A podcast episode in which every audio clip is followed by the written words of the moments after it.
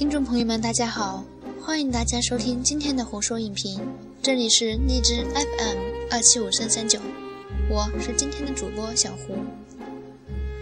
今天武汉的天气并不算太好，不知道大家那边的天气怎么样啊？但不管怎么样，希望大家每天都开开心心的吃吃饭、喝喝水、听听鬼故事。好了。今天小胡给大家带来的是南派三叔的《黄河鬼怪》第六章《避避风头》。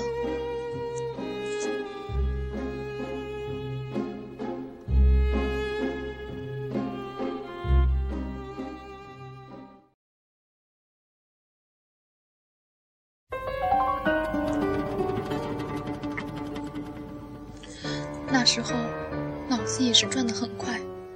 我就马上明白，我不能报警，这道理和黑吃黑一样。我卖了毒品，然后杀了买毒品那方的人，买毒品的那方的人是绝对不能报警的。要是去报了，那肯定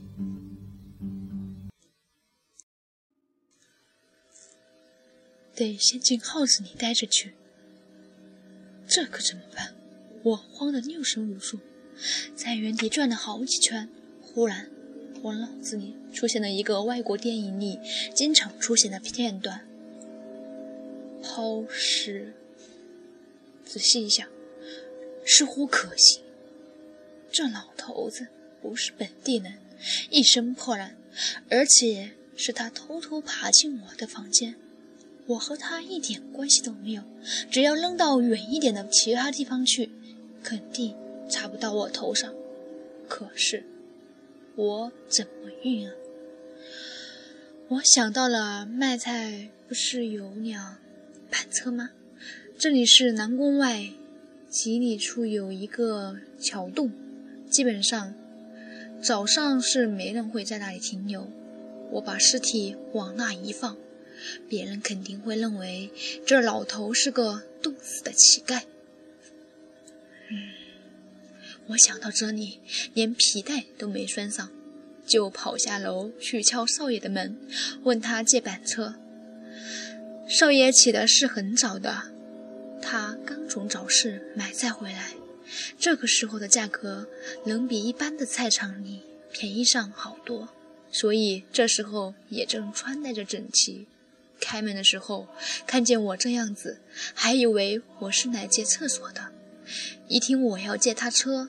就觉得很奇怪，我没心思理他，拿了钥匙，先把他那板车推到招待所的后门，然后到自己的房间，把那老猴的尸体用毛毯子一裹，往背上一背，蒙头就往后门跑。外面一早起的服务员一看，还以为我赶早市刚回来，开玩笑道。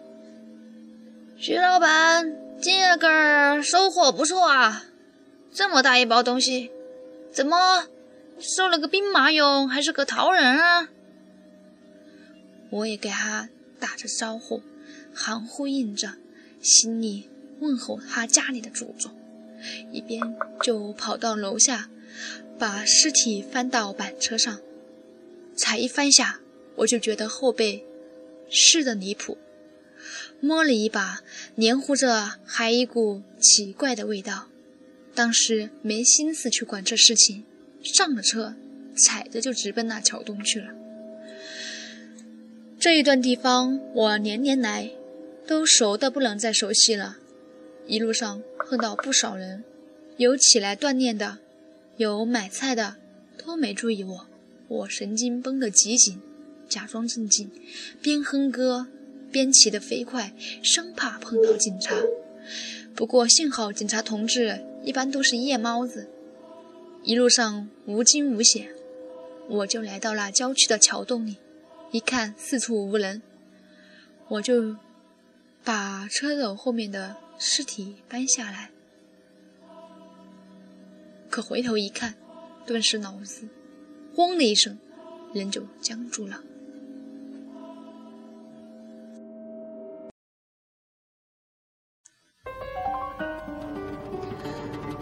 车斗里什么都没有，尸体不见了，只剩下我抱着尸体的那毯子还拖在车尾巴上。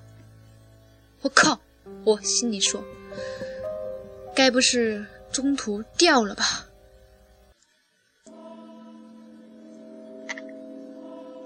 不可能啊！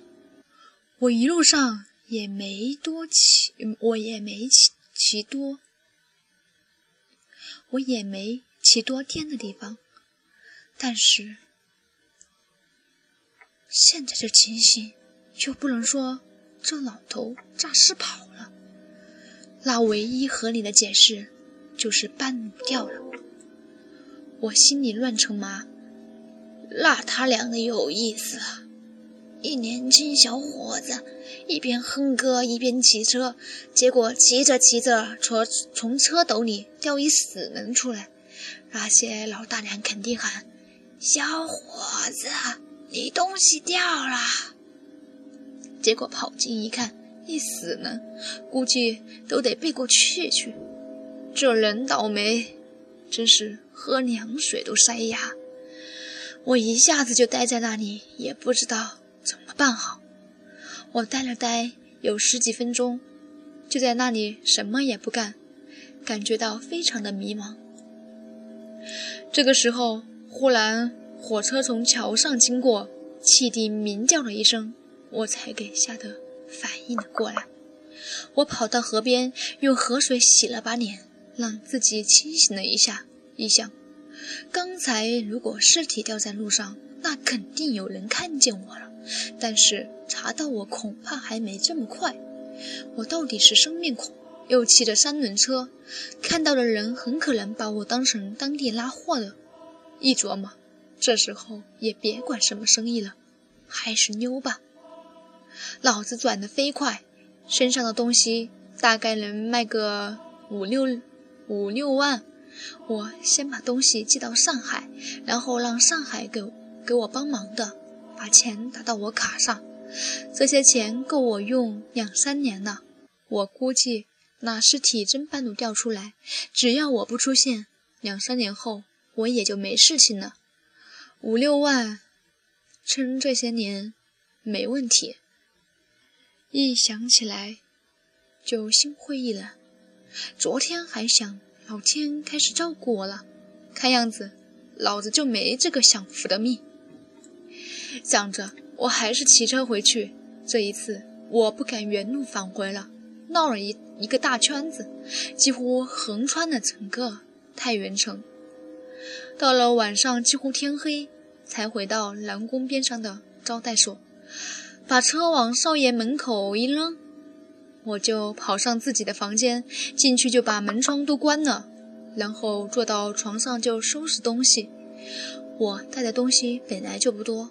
一下就收拾好了，背起来我就打算连夜去车站坐车南下，找个小村子躲躲，连澡也不想洗。但是我刚走到门口，忽然一脚踢到一东西，低头一看，原来是那老头以前装古董整天捂在手里的那破包，就静静地躺在地上。我拿起来一翻。昨天给他的那五千块钱就在包里，我一下就犹豫了。这一下不是变得我一分钱没花就得了一笔巨额财产吗？听王全胜说，他家里还有老婆孩子，他肯定是回不去了。那种家庭，如果男人死了，真的是非常凄惨。我家的邻居隔壁就是这样，我姥姥经常接济他们。说起来还听他们落泪。